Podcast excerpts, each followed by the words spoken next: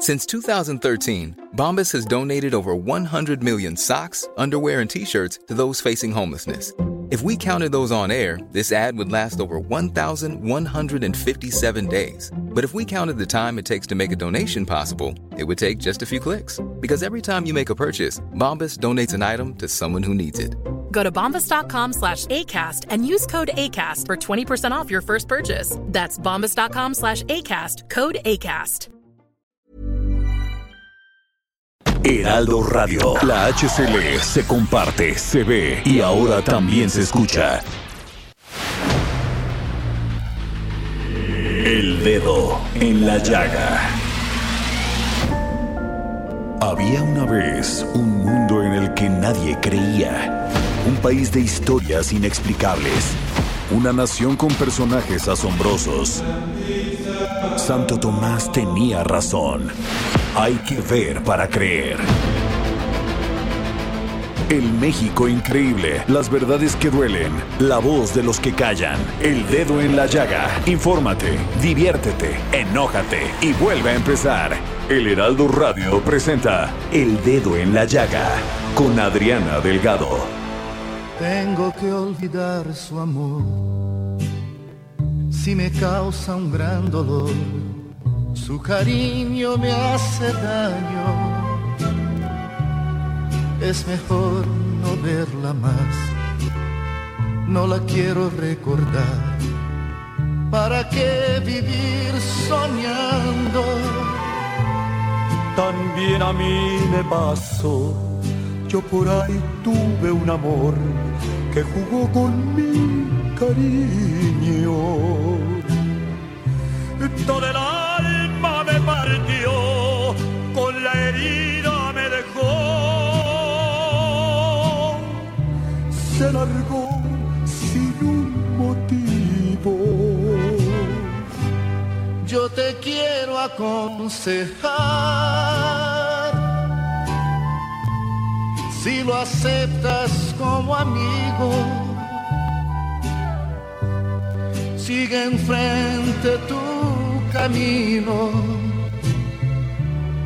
Otro amor puede llegar. Pues bien,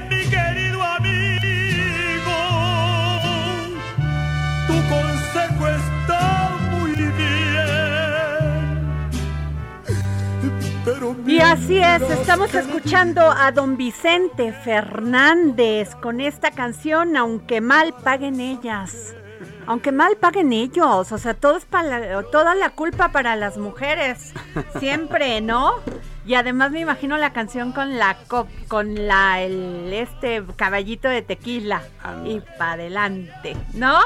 Y es que fíjense que su equipo médico reporta que sus funciones cerebrales se encuentran en óptimas condiciones y espere que evolucione con las horas.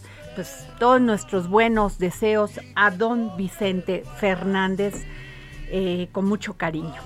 Y ya está aquí con nosotros Samuel Prieto y déjenme decirles que acaba de, este, de publicarse una, una noticia sobre eh, la Secretaría de, eh, de la Secretaría de Economía cuando estaba Idenfonso Guajardo.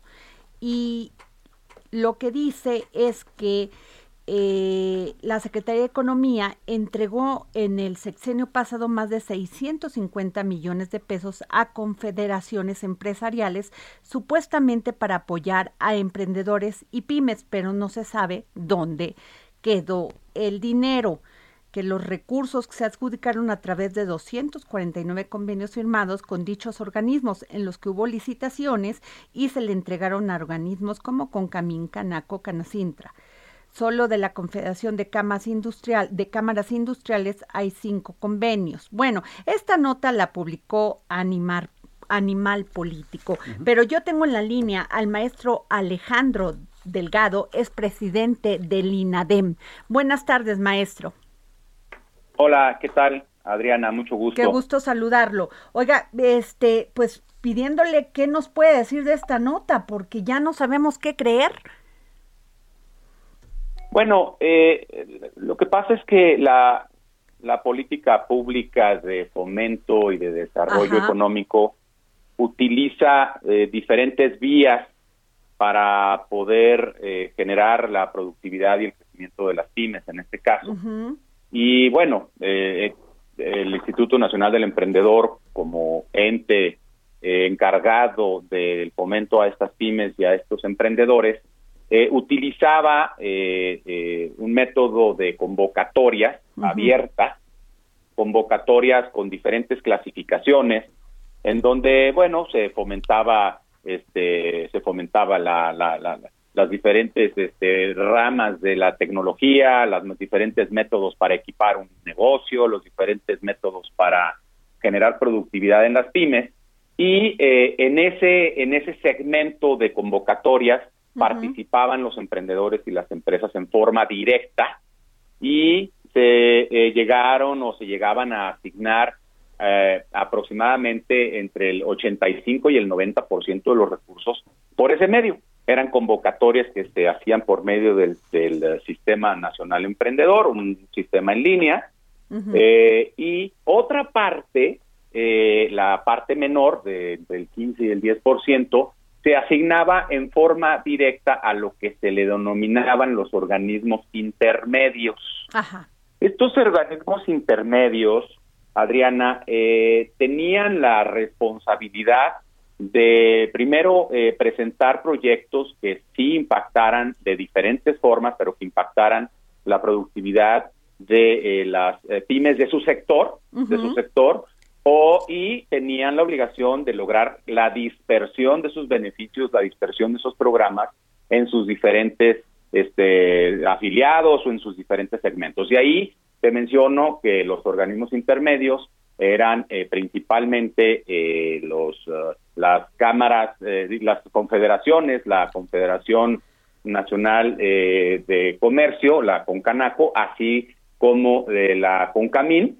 También te quiero decir que también organismos intermedios eran los gobiernos de los estados por medio de las secretarías de desarrollo económico. Ah, Entonces, cada uno de ellos hacía eh, un procedimiento interno eh, de, de, hacer un proyecto o de, o de plasmar un proyecto que pudiera ser solicitado cumpliendo los procedimientos que tenía el Instituto Nacional del Emprendedor. Y simplemente para mencionar, eh, ellos tenían que hacer una solicitud perfectamente justificada, mostrando un estudio del impacto que podía tener su proyecto. Este se hacía la solicitud en una de las direcciones generales específicas que tenía la, el propio Instituto Nacional, que hacía una revisión técnica y, y, jurídica de ese proyecto, se hacían dictámenes y una vez que eh, estos dictámenes fueran aprobatorios, porque muchas veces no lo eran, eh, estos proyectos entonces pasaban a una revisión de los evaluadores externos. El Instituto Nacional del Emprendedor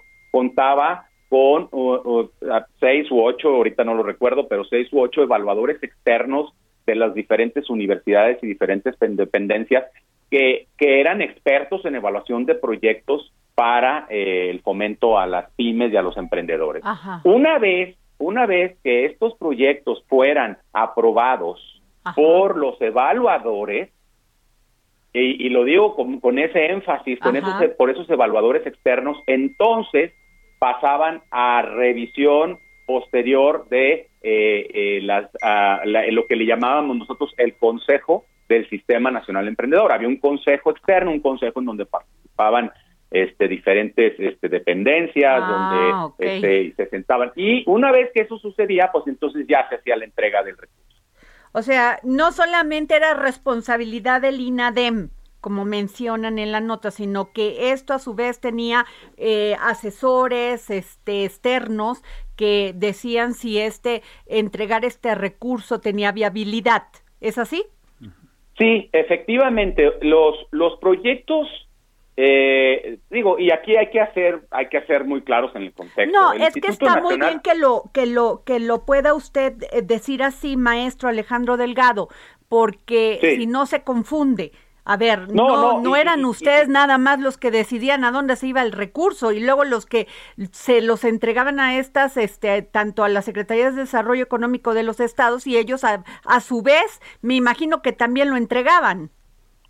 Sí, aquí, aquí Adriana, te, quiero hacer un comentario muy, muy, muy rápido. Había una regla, reglas de operación que determinaban los procesos y los destinos que podían tener los recursos. No era algo abierto, número uno. Número dos, se hacían las convocatorias para efectos de que se, eh, eh, se cumplieran con los objetivos de cada una de las convocatorias. Había convocatorias para fines de, fomentar las incubadoras, las aceleradoras, trabajábamos con las universidades, se trabajaba con las mujeres, mujeres moviendo México. Entonces, lo que quiero decir con esto es que tenían que cumplir un motivo y un objeto que estuviese públicamente señalado, número uno. Y número dos, el, el, el, tomar en contexto que el Instituto Nacional del Emprendedor eh, eh, tuvo un total aproximado, y estoy hablando de memoria, aproximado de 112 mil proyectos eh, de apoyo. 112 mil proyectos que tuvieron que ser procesados, eh, eh, llevados y otorgados los recursos. Ahora, en cuanto a tu pregunta, Adriana, efectivamente, en todos estos casos, el dinero fue otorgado a la institución o a la persona o al, a la empresa o a la pyme solicitante y tenía esa empresa, esa institución o ese organismo intermedio, obviamente, dos años para hacer el seguimiento, hacer los reportes y entregar los reportes de una forma que fuera jurídicamente válida. Ok, entonces, ¿por qué dicen que en términos generales el Instituto Nacional de Emprendedor no cumplió con las disposiciones legales y normativas aplicables en la materia? ¿Por qué dicen ah, esto? Eh, eh, sí, Adriana, yo creo que es muy importante también contextualizar. Ajá. Eh, el Instituto Nacional del Emprendedor, año con año, igual que cualquier dependencia, hoy, ayer y antier, ya se en toda la función pública, tiene auditorías. Tiene auditorías por parte de la Auditoría Superior de la Federación y por parte de la Secretaría de la Función Pública. Y estas auditorías siempre tienen observaciones, observaciones que son de deficiencias administrativas, de insuficiencias administrativas, y es, y es evidente que en un volumen de trabajo, en un volumen como el que se tiene, pues también hay errores. También hay errores y también hay deficiencias. ¿Y por qué no decirlo? También hay oportunidades de mejora. Y esas, esas alusiones que hacen las diferentes auditorías de las dependencias que mencioné, pues tienen que ser tienen que ser resueltas, tienen que ser respondidas por quien esté sentado en ese momento en la dependencia, tienen que ser subsanadas y tienen que ser mejoradas, pero Sí quiero hacer un comentario importante, Adriana. Nosotros, atendiendo las observaciones que se venían dando con, recurrentemente, así hicimos procesos para mejorar la entrega de los recursos, para transparentar por medio de los diferentes métodos de, como dijimos, por medio del Internet, pero también para asegurar que el recurso que se le daba a los diferentes eh, solicitantes también tuviera una garantía. Esto establecimos, por, por ejemplo, establecimos la obligación de poner una fianza cuando tú hacías una solicitud por encima de, eh, dos millones de pesos, si no lo recuerdo. Nosotros pusimos la obligación, como se dijo hace un momento, de que fueran evaluados por evaluadores externos eh, y pusimos la obligación de los reportes trimestrales que tenían que hacer los solicitantes para acreditar los recursos. Entonces, sí es normal tener observaciones sin embargo, yo te quiero hacer una mención. El Coneval, el Coneval que como tú lo haces, hace una evaluación de impacto de muchos de los programas que tiene eh, los diferentes gobiernos, estableció que nos que los recursos que daba el Instituto Nacional del Emprendedor impactaban en cuatro veces la productividad promedio de México, de los empresarios, perdóname, mexicanos. Es decir, que donde había un recurso que hubiese pasado un proceso de evaluación, un proceso de solicitud, cuando se aplicaba el recurso y este recurso eh, eh, eh, mostraba los resultados, esos resultados daban una productividad cuatro veces la media nacional. Entonces, ahora, efectivamente, yo creo, yo creo que siempre existió por, por parte de nosotros, la necesidad de tener más, más capacidad de poder revisar lo que pasaba después de que se entregaba el recurso. Es decir, la parte de seguimiento, ¿no? Pues sí, así es. Pues no sabe cómo le agradecemos, maestro Alejandro Delgado, es presidente del INADEM, que nos haya tomado la llamada y que nos haya sacado de dudas de esta este pues denuncia que hacen porque bueno es denuncia pública Samuel porque no es todavía usted no le han o sea ni al secretario ni a usted no le han hecho una notificación. No, no, eh, eh, lo que pasa es que hay, hay eh, la nota que mencionas tiene como que dos vertientes muy grandes. La primera es ¿Por qué se le daban recursos a los organismos intermedios? Como lo dije hace un momento, porque eran dispersores, dispersores de la política pública por medio de sus afiliados. Y, el otro es el tema de si hubo empresas fantasmas que acreditaron o no. Pues la verdad eso sí me escapa, eso está totalmente fuera del alcance de nosotros y es un tema que, pues por supuesto, las autoridades tienen que revisar y si hay una falta, pues sancionar. Claro. Pues muchas gracias, maestro Alejandro Delgado. Gracias por aclarar. Adriana, buen día. Gracias. Y bueno, eh, ayer un comando armado ejecutó de al menos dos balazos a Lea Juárez Valenzuela, lideresa del asentamiento irregular denominado La Veraca, ubicado en el municipio de La Calendaria, el cual se encontraba en Campeche, se encontraba en disputa con un grupo de ganaderos. Y lo terrible, Samuel Prieto, es que entraron a este, a este, este lugar llamado La Veraca, y no solamente, sino hombres encapuchados habían quemado días antes algunas casas. Vaya. Pero entraron a este lugar e hicieron matazón. ¿Qué cosa? O sea, esto ya se está volviendo, o sea, perdón que lo diga así, pero es que ya no encuentro las palabras. Es que ya se está volviendo algo rutinario. Sí. Ver, ver esta violencia, este abuso de, de, de la criminalidad, de la, de la autoridad, de lo que tú quieras.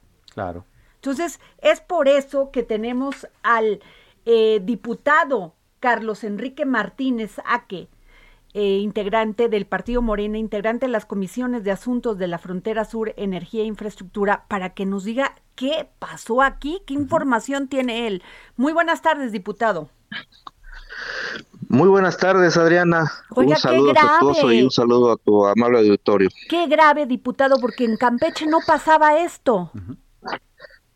Sí, Adriana, mira, es, es lamentabilísimo, es un tema que eh, evidentemente eh, llama la atención. Eh, es, en la zona sur del estado, pues es un, es un foco de problemas de tierras que parece que no tienen solución, muchos datan de, de hace incluso décadas y que parece que a nadie les interesa resolver. Es lamentable que una vez más se pierdan vidas humanas por la, eh, la apatía de las autoridades de actuar al respecto. Eh, en muchas ocasiones, como bien has señalado, eh, grupos actúan prácticamente con, con manga ancha, en total impunidad, agraviando a comunidades enteras y, y, no se ve la mano de la autoridad de ningún nivel, lamentablemente, que pueda hacer algo al respecto. El tema de la veraca es uno más de muchos que hay en el sur del estado, en la zona del municipio de Carmen, que aquí le llamamos la zona de los ríos, y en el municipio de Candelaria, la zona también fronteriza con Guatemala, en donde hay asentamientos eh, y que están en disputa por la por las tierras aparentemente ah. terrenos nacionales, pero cuando llega alguien a trabajar salen dueños, salen documentos, muchos de ellos eh, aparentemente apócrifos y se ostentan como propietarios de grandes extensiones de tierra y eso ha derivado en un gran problema. Diputado, este Carlos Enrique Martínez. Eh, Cleotilde Herrera Díaz, representante del Centro Internacional de Justicia Alternativa, narró que la agresión sucedió el sábado alrededor de las nueve de la noche cuando Juárez Valenzuela y un grupo de campesinos ingresaban a la comunidad de San Juan, cerca del predio de la Veraca, donde emboscados por un grupo armado de 10 personas, este los agresores montaban a caballo y estaban esbozados, o sea, me imagino todo tapados, ¿no? Y eh, este Lea pues recibió dos balazos, uno en el pecho y otro en, el, en la frente. Y los que iban con ella se dispersaron. Pero a mí lo que me llama la atención, diputado, es que ni la Fiscalía del Estado, ni el secretario de Gobierno del Estado de Campeche, ni la Comisión Nacional de Derechos Humanos pudieron darnos un informe de esto. Así es, lamentable, Adriana, te comento. Es, son, son temas que se pretenden invisibilizar, lamentablemente no son nuevos. En el tema de la Veraca tenemos conocimiento de que ya se habían dado acciones violentas en meses anteriores en contra de este grupo, eh, así como se ha dado con otros. Hay, hay antecedentes, por ejemplo, de la comunidad 19 de octubre en el municipio de Candelaria, en Blancas Mariposas, en, también en la zona sur del estado. Eh, hay, hay líderes campesinos que han sido ejecutados, asesinados, eh, casos similares a los de a los de la señora Lea Juárez, en los que van directo por, ya saben a quién, a quién están buscando y a quién es a que quieren, quieren quitarse de en medio. Eh, como bien señalas, la información que hay es la que dan los propios testigos, las personas que estuvieron en, en los hechos, que narran en las redes sociales, pero no hay ninguna postura oficial, no hay un pronunciamiento de ninguna autoridad, eh, se pretende invisibilizar un tema que es lamentable en el Estado, te repito, no es nuevo eh, ha habido apatía histórica por parte de las Estamos hablando que este grupo armado había incendiado 16 viviendas y había masacrado a los animales de estas personas, principalmente borregos. Samuel Prieto, por favor. Es la información que se tiene. Sí, diputado, eh, lo que no nos sintoniza del todo, eh, buenas tardes, es, eh, a ver, si es un conflicto de tierras, puede ser un conflicto de titularidad de la propiedad, pero parece desproporcionado un grupo de embosados que además están fuertemente armados por un conflicto que tiene que ser jurídico, es decir, parece más una práctica de, crimen organizado o de otro tipo de cuestiones, ¿no? Sí, mira, es un... ¿Usted estaba enterado de estos hechos, diputado, anteriormente? sí, hemos, hemos estado enterados de este y otros más. Eh, te digo, eh, son, son eh, la zona sur del estado, particularmente esa región, eh, por mucho tiempo ha aparecido tierras sin ley, ni autoridades estatales ni federales, eh, los, las, las organizaciones, las corporaciones policíacas brillan por su ausencia en toda esta región del estado, eh, entonces eso, eso hace que sea un verdadero caldo de cultivo para, para este tipo de, de situaciones. ¿Quién financia estos grupos que, evidentemente van por, por consigna, alguien los manda. Eh, hay, hay, un, hay un crimen impune muy conocido también en el estado de, de Armando de Armando García, un líder campesino que también lideraba comunidades como esta que estaban en conflictos de tierras. Hasta la fecha eh, sigue impune ese crimen. Entonces, no es un tema nuevo. Las autoridades han hecho caso omiso, se han visto verdaderamente incompetentes, incapaces o cómplices, porque es lo que, lo que hoy nos demuestran cuando, como bien ustedes han señalado, no hay ningún pronunciamiento oficial al respecto. Estos, estos hechos se, se vienen dando de manera eh, bastante cotidiana ya, es lamentable, no puede seguir así, se violenta el Estado de Derecho, se violentan de, eh, la, la, vida de las personas y esto, esto se tiene que terminar. No hay ninguna autoridad eh, que diga... De entrada tendría que ser investigado el tema de Lea. Juárez como feminicidio, de entrada. Tendría que haber una, una perspectiva de género en esta investigación, de entrada. Sí, por supuesto, ¿no? el llamado y la, y, la exigencia a las autoridades eh, encargadas de procurar justicia, la fiscalía y todos aquellos que tienen en sus manos o que deben de tener en sus manos este asunto es, eh, pues es un reclamo, un clamor popular que, que, que, no actúen. ¿Y ustedes qué van a hacer? dan la cara, ¿no? ¿Qué van a hacer, diputado? ¿Qué, van a, ¿Qué cuentas le van a pedir a Juan Manuel Herrera? Fiscal del estado de, Campeche. Siempre, siempre es un tema que nosotros hemos seguido, eh, si bien en este no hay caso particular, en, muchos otros, en la zona de Candelaria tenemos con relación con, con, muchos eh, amigos, eh, líderes campesinos que siempre nos piden el respaldo para diferentes acciones, hemos estado acompañándolos, también en las gestiones que ellos hacen, incluso en la Ciudad de México. Entonces hemos dado desde nuestra, desde nuestro ámbito de responsabilidades tratando de, acompañar en, los reclamos que ellos hacen. Eh, obviamente la exigencia de justicia está, eh, se hacen los llamados puntuales. esperamos que, que, el cambio de gobierno también nos permita establecer mesas que den, empiecen a dar solución a estos problemas y, obviamente esto, las responsabilidades tienen que quedar plenamente identificadas por, por acción y por omisión en el caso de las autoridades. Gracias, gracias diputado Carlos Enrique Martínez, aquí, de Partido Morena en Campeche. Gracias. hasta luego, Adriana. Gracias Nos vamos a un corte y regresando tenemos una entrevista con el licenciado Ernesto Nemer, secretario general del Estado de México, secretario general de Gobierno. Regresamos aquí al dedo en la yagua y la yagua. Y también está Samuel Prieto. Me emocioné, Samuel, de verte. un beso. Regresamos.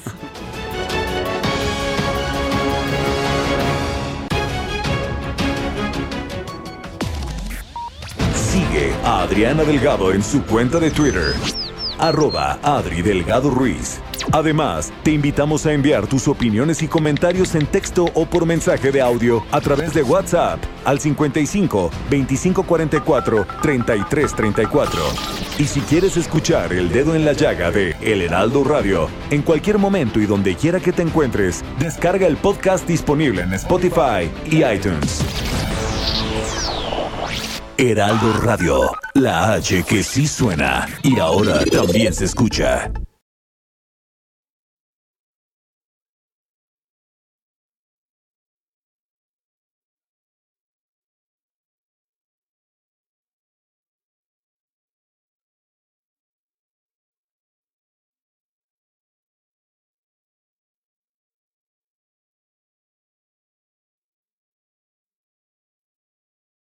Heraldo Radio. La HCL se comparte, se ve y ahora también se escucha. Sigue a Adriana Delgado en su cuenta de Twitter en arroba Adri Delgado Ruiz. Y envíanos tus comentarios vía WhatsApp al 55 25 44 33 34 o 55 25 02 21 04. Bueno, regresamos aquí al dedo en la llaga y vamos, este, realicé una entrevista al licenciado Ernesto Nemer, secretario general de Gobierno del Estado de México, muy interesante, me habló de varios, de varios temas, del COVID, del regreso a clases, del desarrollo, de cómo van a impulsar el desarrollo económico, pero al último, Samuel, eh, pues conocí a Ernesto Nemer como ser humano. Excelente. Vamos. El dedo en la llaga. Es licenciado en Derecho por la Universidad del Valle de Toluca, diplomado en Administración Pública por el Instituto Nacional de Administración Pública, diplomado en Gerencia y Política Social por la Universidad Iberoamericana. Bueno, si dijera todo su currículum, pues se me acaba el programa. Sí, estoy hablando de Ernesto Javier Nemer Álvarez. ¿Cómo estás, Ernesto? Muy buenas tardes. Muy bien, muy bien Adriana. Muy buenas tardes y muchas gracias por esta oportunidad de conversar auditorio. Gracias. Ernesto, ¿cuál es el ambiente que prevalece en el Estado de México luego de estas elecciones estatales y federales? Querida Adriana, mira, en el Estado de México se vive un ambiente de paz, de tranquilidad y de gobernabilidad. La verdad es que siempre el Estado de México se ha caracterizado por la responsabilidad de todos los partidos políticos en crear un ambiente de contienda electoral, no de una guerra electoral. Afortunadamente no tuvimos ningún incidente en la contienda y hoy, bueno, pues hoy estamos esperando simplemente la resolución del tribunal en cuanto a las impugnaciones que presentaron cada uno de los partidos, pero debo de destacar que no se tomó ningún comité municipal, ninguna junta distrital, ninguna instalación de las autoridades electorales, lo cual quiere decir que hubo un ambiente de paz, de cordialidad, de competencia electoral, pero afortunadamente no hubo un solo incidente grave que lamentar y bueno, pues eh, el Estado está trabajando, está caminando y hay un buen ambiente en, la entidad.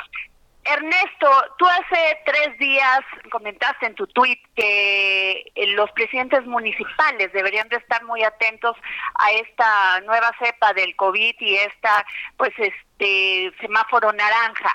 Efectivamente, mira, yo mantengo como responsable de la política interior, comunicación permanente con las y los 125 presidentes municipales para los principales temas en la entidad, como es el tema de seguridad, como es el tema del COVID y como es el tema de protección civil. Efectivamente, como tú lo señalas, tuve una comunicación con cada uno de ellos, tanto a través de un oficio donde les envié un exhorto, como llamadas telefónicas en lo particular, donde les digo que por favor nos coordinemos muy bien a efecto de que se cumplan todas las medidas restrictivas que señala el exhorto para que pues evitemos las aglomeraciones, los eventos masivos, que disminuyamos los aforos en los diferentes establecimientos, que sigamos manteniendo la sana distancia, el cubrebocas, porque como tú sabes, Adriana, pues uno de los grandes causas de que volvamos a estar en naranja y ojalá no en rojo, pues es justamente la participación ciudadana, ¿no? La responsabilidad, la conciencia ciudadana.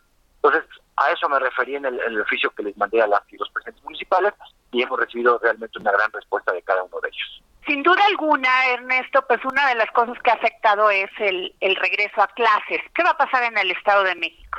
Mira, nosotros tenemos previsto para que en los próximos días haya efectivamente un regreso a clases paulatino y voluntario para que podamos nuevamente pues, encauzar la actividad política, económica, social, este, educativa. Entonces, bueno, pues estamos primero rehabilitando todas las escuelas, todos los maestros de la entidad ya están vacunados todos. Y ahora pues eh, ser cuidadosos en las medidas sanitarias que nos obliguen a que los niños vayan pues con el tapabocas, con el gel y que haya con la sana distancia y que no haya más niños en los salones ni jóvenes que lo que las medidas eh, nos, lo, nos lo indican, ¿no? Entonces yo creo que vamos a tener un regreso a clases con precaución y escalonado. Sin embargo, es voluntario, o sea, aquellos niños que decidan pueden tomar la clase a distancia. Totalmente, es híbrido, el sistema es híbrido, presencial y a distancia, no vamos a arriesgar a nadie, no vamos a presionar a nadie, pero sí tenemos que ir paulatinamente regresando a la vida normal del Estado. Ernesto Nemer, eh, secretario de Gobierno del Estado de México. Sin embargo, uno de los sectores que más se vieron pues decaídos que en este tema de la pandemia del COVID-19 ha sido el sector turístico, el empresarial. ¿Cómo los van a apoyar?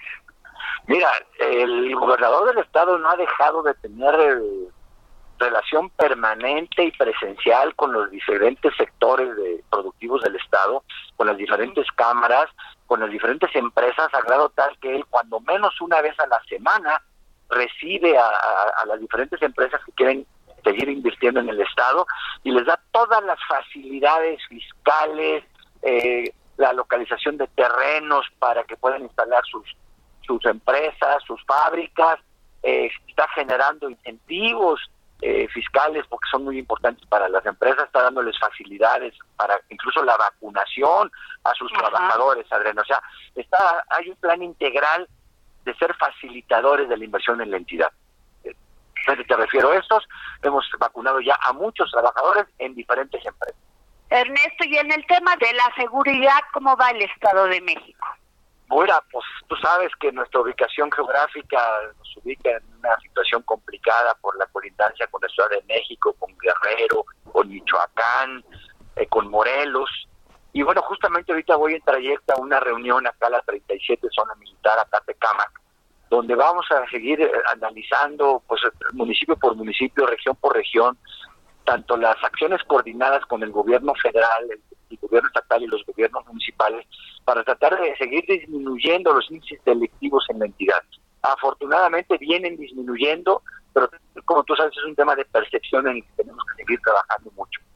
Sí hay una gran colaboración de las autoridades federales, sí de los municipios y nosotros como Estado estamos haciendo lo que nos toca, Adrián. Ernesto Nemer, ¿qué política se ha implementado para erradicar el, los feminicidios? Te pregunto esto porque Tú has hablado de tu hermana, eres un hombre que tuvo una hermana que admiras mucho, una madre impresionante. ¿Qué piensas tú de esto? ¿Cómo, cómo se debe implementar una política de seguridad para erradicar por fin los feminicidios? Mira, efectivamente, como tú lo dices, tengo un gran, gran respeto, un gran amor a la mujer, porque primero de ahí venimos. Segundo, merece todo nuestro respeto, nuestro respaldo, nuestro amor fundamentalmente tareas de prevención. O sea, no podemos llegar al feminicidio ni a, pues, ni a ningún otro delito si no hacemos todo lo que está en nuestras manos para prevenir. ¿Qué tenemos que hacer? ¿Qué viene haciendo el, gobierno del gobernador del Mazo? Bueno, primero, pues eh, a través de las escuelas. Primero, yo quisiera decir, tratando de concientizar primero a los padres de familia, porque ahí viene el primer eh, eslabón educación formal para los niños, ¿no? Que no haya violencia intrafamiliar, que haya un respeto entre los hermanos, las hermanas, los papás a los hijos. Me parece que esa es la primera parte en la que está trabajando el, gobierno del gobernador del Mazo. Lo segundo, intensificar. Hoy en día ya eh, el gobernador está echando a andar un programa para el próximo ciclo escolar que tiene que ver con una educación cívica orientada a el cero maltrato a las mujeres el total respeto a las mujeres. Entonces ya él anunciará pronto una materia en este sentido, con lo cual vamos a, avanzar de manera importante, vamos a dar un, estado de vanguardia para evitar a toda costa problemas de feminicidio en, el Estado, disminuirlo independientemente de políticas públicas a través de la Secretaría de la Mujer, que tenemos que ver con albergues, que tenemos que ver con estancias, que tenemos que ver con, con policía de género, con toda esa comunicación que se requiere con las mujeres a efecto de que cualquier momento que se sientan agredidas, lastimadas, amenazadas, tengan la atención de parte del gobierno del Estado de México. Ernesto, ¿cómo ha funcionado la tarjeta rosa en el Estado de México?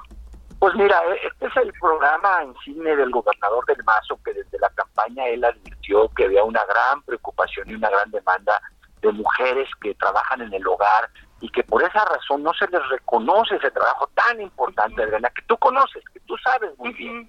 Y que entonces, bueno, pues a partir de esa necesidad, de esa exigencia, el gobernador se comprometió a hacer un programa pues, muy ambicioso que abarcara a los 125 municipios, a las mujeres particularmente que trabajan en el hogar y que no se les reconoce ese trabajo, para que a través de este ingreso bimensual puedan atender sus principales necesidades.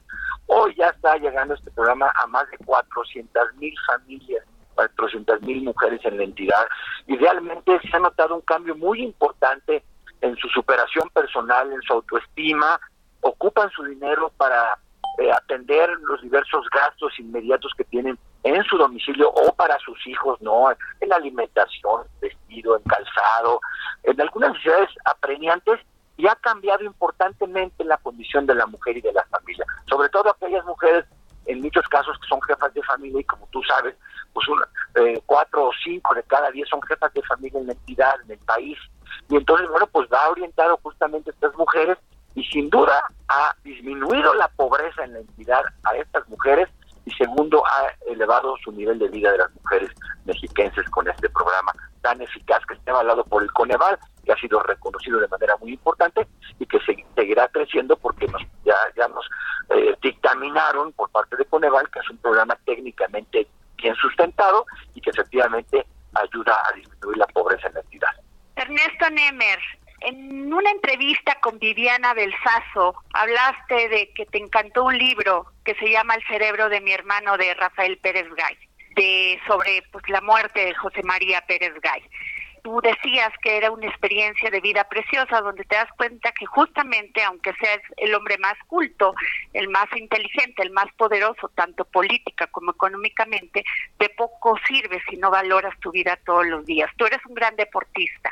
¿Cómo le hablarías a todos esos jóvenes que te escuchan, que quieren ser políticos y políticas en el Estado de México? Sí, Adriana, bueno, mira, lo primero que yo creo que tenemos que tener todos los seres humanos es conciencia de quiénes somos, dónde estamos y a dónde queremos ir. Todos tenemos que construir todos los días nuestro futuro, todos los días tenemos que construir nuestro sueño. No dejemos que la vida nos lleve por un camino X, sino nosotros decidamos qué queremos hacer. Para eso necesitamos aprender mucho de nuestros padres, necesitamos aprender mucho de esos valores que hoy lamentablemente se han olvidado, pero que son fundamentales para tener una vida de respeto, una vida de consideración para las mujeres, para los adultos mayores, para tu familia, para tus hermanos, para la gente en general. Me parece, Adriana, que eso se ha perdido y sobre eso tenemos que trabajar mucho los padres. Es una gran responsabilidad. Segundo, las instituciones públicas tienen que hacer lo propio. Y después, mi, querido, mi querida Adriana, yo creo que todos tenemos que hacer conciencia de que eh, venimos a este mundo a cumplir una misión, la que sea, pero tenemos que cumplirla. Y quienes nos dedicamos al servicio público, como es mi caso, quienes nos gusta el deporte, quienes nos gusta ayudar a los demás, tenemos claro que cada oportunidad en la vida es para servir, es para ayudar, es para trascender en la vida de los demás. Mira, es muy hermoso cuando tú vas a un evento y ayudas eh, con cualquier apoyo a cualquier persona que ni siquiera te conoce, pero que tú al momento de entregarle un apoyo, una asesoría, un apapacho, un abrazo, escucharlo simplemente, te das cuenta cómo transformas esta vida, porque está esperando una, está en espera, perdón, de una esperanza, de una oportunidad de ser escuchados. Y mi vida, como tú la sabes, Adena, que ya pues tengo más de 40 años en el servicio público, se ha dedicado particularmente a servirle a la gente, ayudar a la gente, de buscar el cómo sí puedes transformar la vida de la gente. Y eso es lo que yo le diría a los jóvenes. Cada joven es un gran activo, cada joven tiene cosas muy importantes.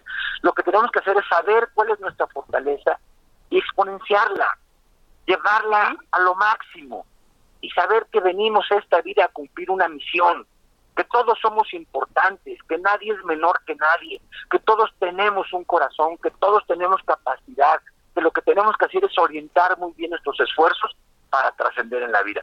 Yo que quiero al final de mi vida, Adriana, trascender.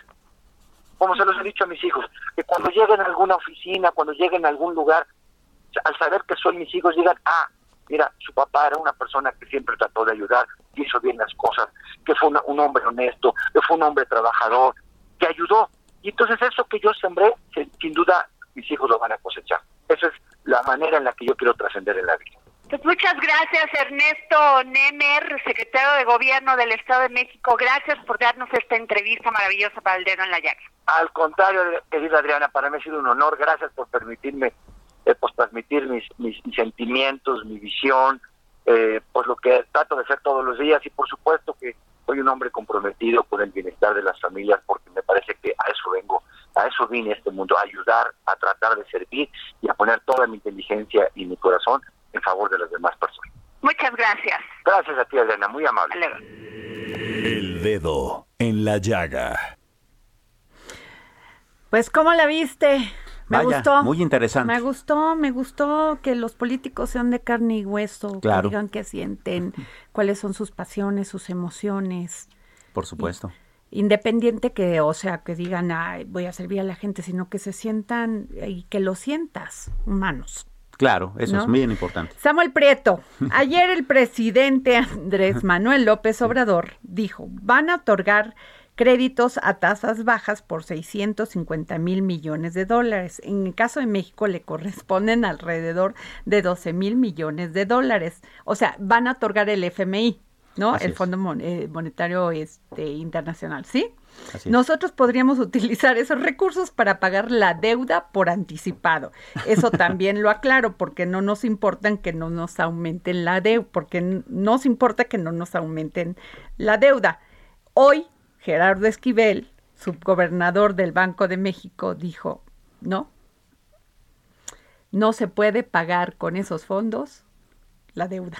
Así es. Eh, esto tiene que ver con que no todo el dinero es igual, ¿no? E incluso viniendo de un banco, ¿no? Eh, para ponerlo en términos de nuestro bolsillo, no es lo mismo un crédito hipotecario que te lo hacen específicamente para que compres una casa o un automotriz o una tarjeta de crédito. A nivel de los países funciona exactamente igual. Y este... Eh, recurso en particular, el eh, Fondo Monetario Internacional lo liberó como derechos especiales de giro. ¿A qué se refiere? A, que sirve para que sus países miembros robustezcan sus reservas y así puedan enfrentar mejor las crisis económicas que están enfrentando. Entonces, al hablarse de que, de que se trata de que robustezcan sus, sus reservas, eh, no es dinero que ellos puedan utilizar como para el gasto común, ¿no? sino para, para mantener una mejor eh, estructura de, de, que es su economía. Ahora, la ley mexicana establece que las reservas internacionales, que en este caso a eso se refieren los derechos especiales de giro, no pueden ser utilizadas para el pago de deuda. ¿No? Eh, ¿Por qué no pueden ser usadas? Bueno, recordemos la gran crisis de 95 que se utilizó el dinero de las reservas para pagar deudas, claro, y ¿no? Está el y, y cayó el FOBAPROA y toda la crisis que nos vino encima. Entonces, a partir de ahí, no se pueden utilizar las reservas internacionales que son en este caso las los 12 mil millones también que, que, nos estaría enviando el Fondo Monetario Internacional, más que para robustecer la economía mexicana y eso es a través de nuestras pues reservas. Ya les contestaron, ya, le contestó el, al presidente Andrés Manuel López Obrador, el Banco de México.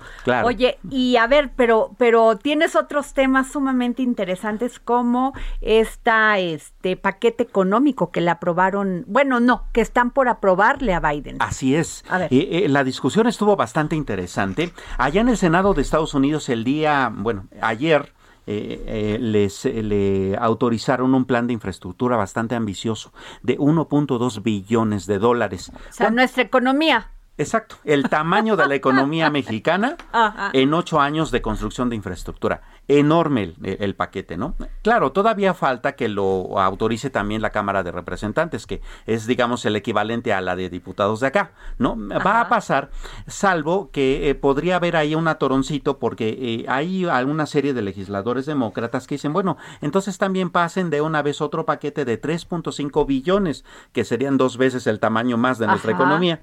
Y entonces, si esto se atora, si lo meten en paquete podría detenerse un poco. En el caso de que opten por votar ambas cosas de diferente manera, entonces el paquete del presidente Biden pasaría sin ningún problema. ¿Y cómo nos afecta esto a los mexicanos? Bueno, pues ¿Cómo nos afecta y también cómo nos beneficia? Por supuesto. A ver. Primero, eh, el plan de infraestructura eh, tiene varias, eh, varias vertientes. Eh, lo que quieren construir son básicamente carreteras, puentes y grandes proyectos. Trenes de pasajeros y de carga. Eh, a robustecer su transporte público en sus ciudades, construir aeropuertos, eh, también puertos y vías navegables, a reforzar su seguridad la infraestructura para vehículos eléctricos, recordarás que el presidente Biden ha dicho que de aquí al 2030 ya la gran mayoría de los vehículos tienen que ser eh, eléctricos, y eso significa pues que ya no se necesitan gasolinerías, pero sí donde conectar el claro, estaciones de, de, recarga, de recarga eléctrica. También autobuses eléctricos y pues reconectar todavía más eh, a, nivel de conectividad de internet a las comunidades de Estados Unidos. Todo esto significa que necesitarán importar un chorro de cosas que pueden fabricarse en México. Para empezar, nuestra industria automotriz, ¿no? Pero además nuestras acereras, además nuestras este, cementeras, además este, las eh, fábricas de concreto, además nuestras mineras, vamos, toda la, mano industria de obra. mexicana.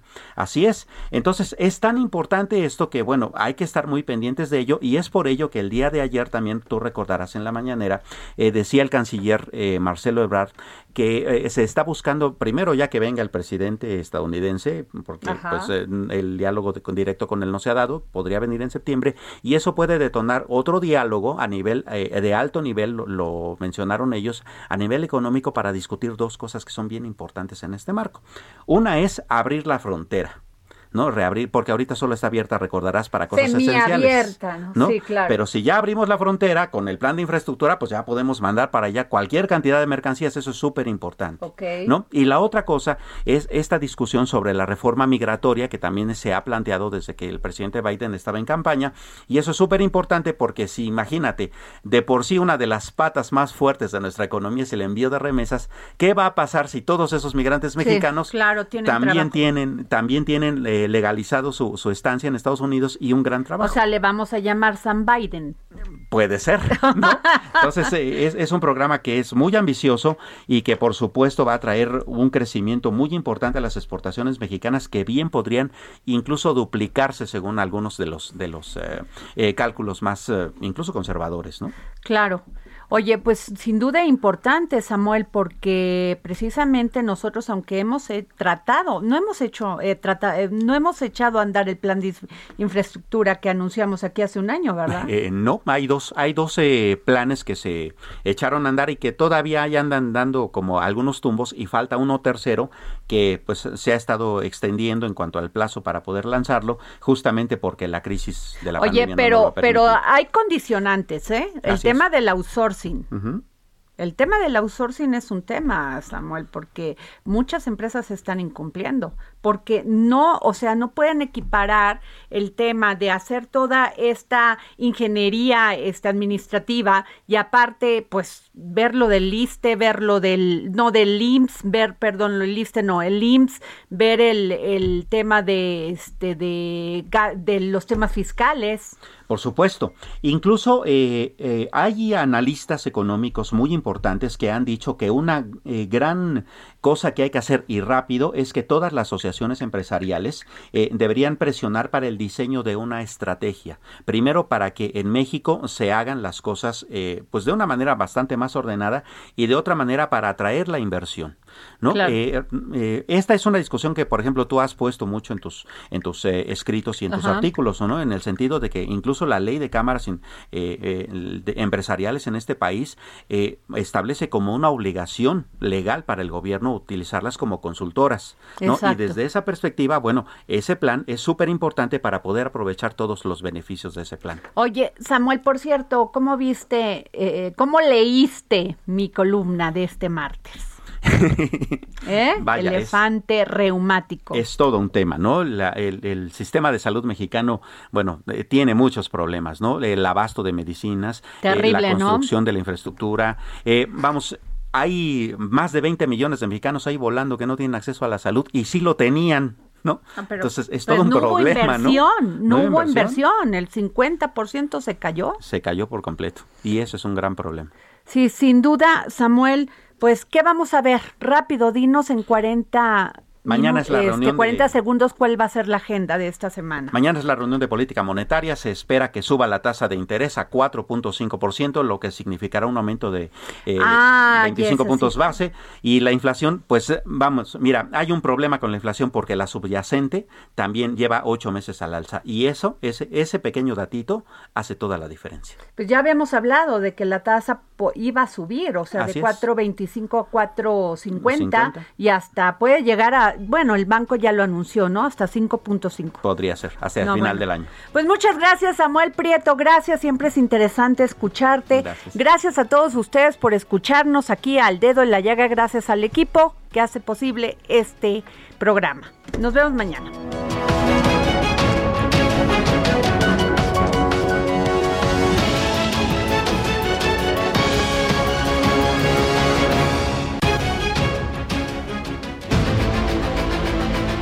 El Heraldo Radio presentó El Dedo en la Llaga con Adriana Delgado. Heraldo Radio. Planning for your next trip?